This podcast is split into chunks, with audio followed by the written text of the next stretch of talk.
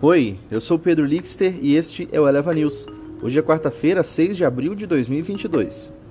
Petróleo fecha em queda com pressão de dólar e com potenciais sanções à Rússia. Dólar tem maior alta em três semanas e vai a 4,65 após quedas recentes. Copom segue acompanhando expectativas de inflação apesar de greve afetar focos, diz Banco Central.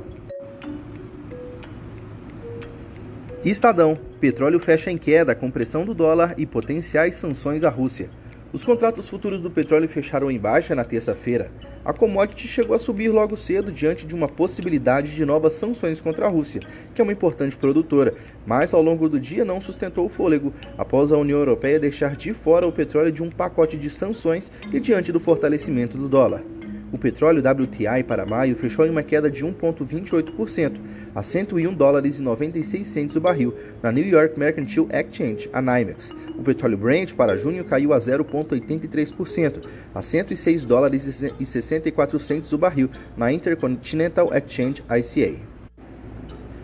Reuters. Dólar tem maior alta em três semanas e vai a 4,65 após quedas recentes.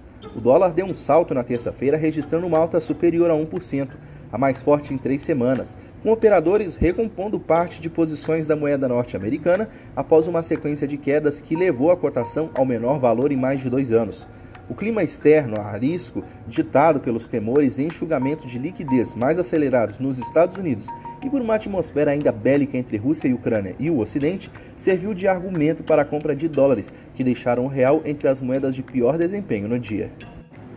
Reuters. Copom segue acompanhando a expectativa de inflação apesar da greve afetar o Focus, diz Banco Central. Os membros do Comitê de Política Monetária do Banco Central, Copom, seguem com acesso atualizados aos dados de expectativas de mercado para a inflação e poderão utilizá-los para as decisões de política monetária, apesar da greve de servidores, informou o Banco Central a Reuters, ressaltando a divulgação da pesquisa Focus ao público, que deve ser retomada apenas após o fim da paralisação. A pesquisa Focus, feita pelo Banco Central junto a mais de centenas de economistas, atualiza semanalmente as projeções de profissionais para indicadores como inflação, taxa Selic e PIB. Nessa semana, a publicação foi suspensa em razão da greve de servidores, após ter sido divulgada com atraso de algumas horas nas duas semanas anteriores. Esse foi o Eleva News. O podcast é publicado de segunda a sexta bem cedinho. Acompanhe a gente na sua plataforma de streaming favorita e não perca os nossos episódios. A produção é de Gabriel Fogliani, a locução e edição de áudio são minhas, Pedro Lixter. Até mais!